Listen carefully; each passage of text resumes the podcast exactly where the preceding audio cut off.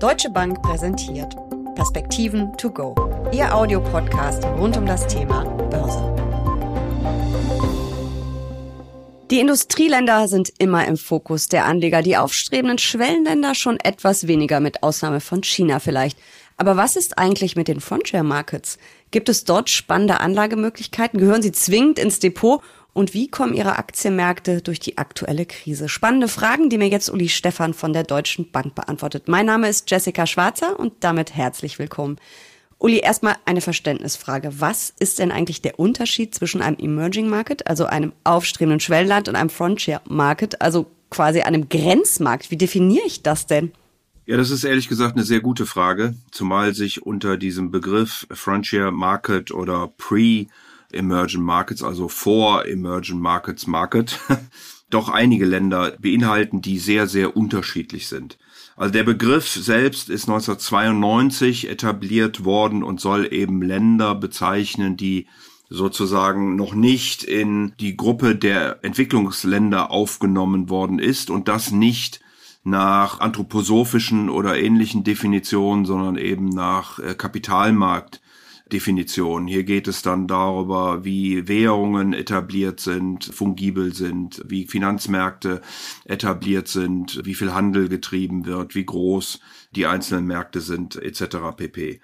Wir wissen ja auch alle, dass dann 2001 Jim O'Neill von Goldman Sachs den Begriff der BRIC-Länder damals etabliert hatte. Das ist, glaube ich, was ähnliches. Hier waren dann nur vier, beziehungsweise wenn man noch ein S hinten dran hängt, fünf Länder gemeint. Brasilien, Russland, Indien, China und Südafrika.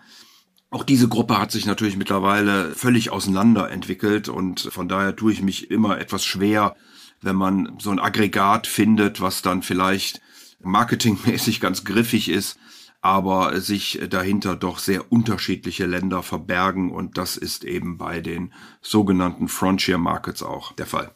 Wobei Brick ja wirklich gezogen hat als Marketinginstrument. Ich kann mich da noch erinnern, wie viele Fonds es gab und wie wild wir alle auf dieses Thema waren. Bei den Frontier Markets habe ich das aber nicht. Also ich wüsste ehrlich gesagt noch nicht mal so genau, von welchen Ländern wir da reden. Ich habe natürlich auch ein bisschen recherchiert. Der Indexanbieter MSCI zählt knapp 30 dieser Länder. Welche sind denn das und welche sind da die spannendsten? Über welche sollten wir vielleicht mal reden? Also es ist tatsächlich so, dass die BRICS natürlich die großen gewesen sind und mit China ja die aufstrebende Weltmacht überhaupt mit dabei, Indien größte Demokratie der Welt. Insofern ist das natürlich kein Wunder, dass diese deutlich mehr im Fokus standen als die deutlich kleineren Länder, die denn dahinter stehen. Die sind aber trotzdem spannend und entwickeln sich natürlich, wie ich das gerade schon gesagt habe, auch in völlig unterschiedliche Richtungen. Vietnam beispielsweise gehört dazu, ist ein Land, was mehr und mehr Produktion auch in Asien übernimmt wo Unternehmen mittlerweile von China ihre Produktionsstätten auch aufgrund trumpischer Sanktionen Richtung Vietnam legen. Es ist aber auch ein Land dabei wie Argentinien beispielsweise, was ja nun große Probleme hat mit Verschuldung, mit Inflation, das auch nicht wirklich in den Griff bekommt. Wir haben Länder dann wie Nigeria beispielsweise, die stark ölabhängig sind, Marokko zunehmende Automobilindustrie, also verschiedenste Länder, Jordanien mit völlig unterschiedlichen volkswirtschaftlichen Gegebenheiten und wie gesagt, spannender Markt und es ist wahrscheinlich richtig, sich auch diesem diversifiziert zu mehren. Nichtsdestotrotz sind die Länder, die dort unter diesem Begriff subsumiert sind, extrem unterschiedlich. Also Vietnam, kann ich mich erinnern, war vor einigen Jahren ja schon mal ein Hype. Da gab es dann, glaube ich, auch einen ETF, der äh, ziemlich riesig wurde und der Aktienmarkt in Vietnam war es aber überhaupt nicht. Also wir reden da ja auch von ganz kleinen ja, Märkten und wahrscheinlich auch Unternehmen, von denen wir hier noch nie gehört haben, oder? Ja, ich sage ja, das sind die Länder, die in der Klassifizierung von verschiedenen Anbietern oder Ratingagenturen noch unterhalb der Emerging Markets gehandelt werden. Also auch von der Marktkapitalisierung, die ist auch ein Aspekt, den sich die Anbieter angucken? Jessica, man ist manchmal wirklich erstaunt, dass Länder wie beispielsweise Südkorea immer noch nicht zu den Industrieländern zählen, sondern zu den Emerging Markets. China eben auch. Und so haben wir eben auch in den sogenannten Frontier Markets einige drin, wo wir sagen würden, hm, das ist aber eine interessante Beobachtung, dass die unter dieser Gruppe noch subsumiert werden und nicht in einer anderen aufgeführt werden. So.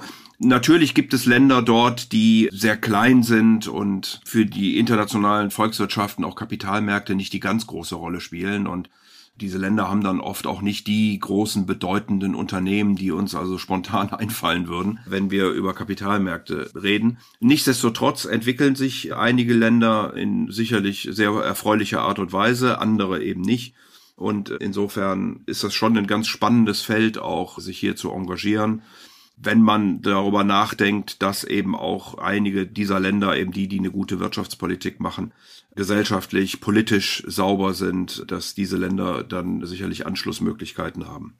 Klingt aber trotzdem so, als ob das für Anleger, gerade für Privatanleger, nicht so ein einfaches Anlagegebiet, es ist ja noch nicht mal ein richtiges Gebiet, also Anlagethema ist sollte ich dann vielleicht eher von den äh, ETFs, die es ja gibt auf den MSCI Frontier Markets, die Finger lassen und mir lieber einen aktiv gemanagten Fonds suchen, weil es eben alles sehr speziell ist? Oder kann man da auch die breite Streuung nehmen?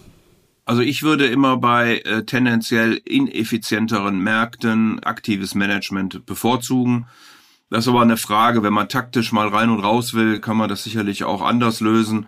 Wenn man strategisch etwas langfristiger in diesen Märkten investieren möchte, dann würde ich es doch eher aktiv machen, weil wir eben sehr unterschiedliche Tendenzen haben. Wir erleben ja auch, dass politische Themen sehr schnell umschwingen können und insofern kann man dann als aktiver Manager eben sehr viel schneller auf diese Themen reagieren. Es ist schon ein Marktsegment, was die besondere Beobachtung erfordert und was man nicht einfach so laufen lassen kann, weil sehr viel Dynamik einfach in beide Richtungen in diesen Ländern vorhanden ist. Ich habe gelesen, dass die Frontier Markets als Beimischung für Diversifikation im äh, Portfolio sorgen, also für Risikostreuung und dass die Länder eben sowohl mit den Industrieländern als auch mit den klassischen Schwellenländern viel geringer korrelieren würden. Stimmt das?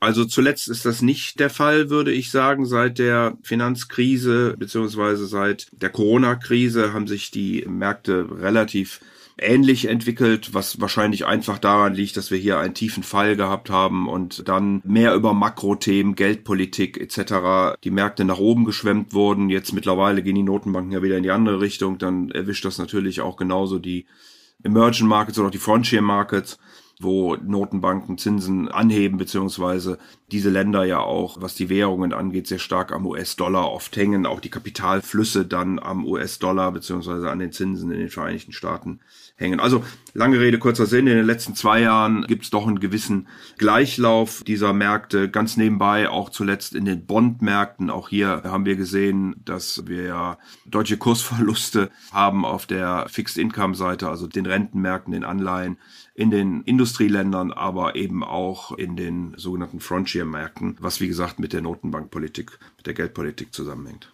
Außerdem habe ich gelesen, dass die Frontier-Märkte von einer Normalisierung der Weltwirtschaft besonders stark profitieren sollten. Also überhaupt die Märkte in der zweiten und dritten Reihe. Kann man das erwarten? Also wäre es vielleicht jetzt gar nicht so schlecht, da ein bisschen zu investieren und eben auf das möglicherweise sehr hohe Wachstum in diesen Ländern zu setzen? Ja, das kommt natürlich sehr darauf an, was das für Länder sind. Also wenn sie selbst produzieren, ist das sicherlich so. Wenn sie Rohstoffe haben, werden die im Moment nachgefragt. Da muss man aber aufpassen, dass man nicht der sogenannten Dutch Disease unterliegt, also sich zu sehr darauf verlässt, dass man teure Rohstoffe verkaufen kann und glaubt, dass diese Sonderkonjunktur, Rohstoffe teuer verkaufen zu können, eben mit guter Wirtschaftspolitik gleichgesetzt wird. Das ist gefährlich. Es gibt aber andere Länder, die eben wenig produzieren, die eher Unterstützung benötigen vom Internationalen Währungsfonds, von der Weltbank und die sind sicherlich in einer deutlich kritischeren Situation. Deswegen gibt's auch immer wieder Stimmen, Jessica, die beispielsweise sagen, man sollte sich auch mal die Anleihenseite bei diesen Frontier Markets angucken, weil oft eben Weltbank und Internationaler Währungsfonds sozusagen als Länder of Last Resort dienen. Das mag sein, aber nichtsdestotrotz, und ich hatte ja vorhin gesagt, auch die Bondmärkte sind in diesem Jahr negativ, dass man natürlich trotzdem dann da erhebliche Schwankungen erleben kann, sowohl auf der Anleihenseite wie vor allen Dingen aber auch auf der Währungsseite. Es ist aber auf jeden Fall eine Beimischung im Depot, oder? Also es ist jetzt, wenn ich jetzt von so einer Core-Satellite-Strategie ausgehe, also mein großer Kern mit der breiten Mischung, ein paar Satelliten drumherum, wären diese Märkte eher ein Satellit, oder? Also ich würde das so sehen. Wie gesagt, da sind äh, Panama und Kasachstan, Nigeria, Georgien, Uruguay, solche Länder mit dabei, je nachdem, wie groß man es zieht. noch ganz andere Länder wie Niger oder Mali, Namibia und so weiter und so fort. Und dann muss man natürlich schon sehr genau hingucken, beziehungsweise ich würde da nicht mein gesamtes Geld investieren wollen, also schon eine Beimischung breit gestreut, dann kann man das versuchen, aber man sollte eben, wie gesagt, immer auch die politischen und gesellschaftlichen Entwicklungen in diesen Ländern mit im Auge haben. Und die sind extremer, als wir es hier gewöhnt sind. Klammer auf, wir nehmen mal kurz Russland raus. Aber ähm, es ist ja schon so, dass wir hier eben wirklich sehr viel riskanter investieren, als wir es zum Beispiel in Europa oder USA tun. Das kann man auf jeden Fall sagen, richtig? Ja, zweifellos. Vielen lieben Dank für diesen Ausflug in etwas unbekanntere Anlageregionen und wir hören uns nächste Woche wieder. Sehr gerne, Jessica.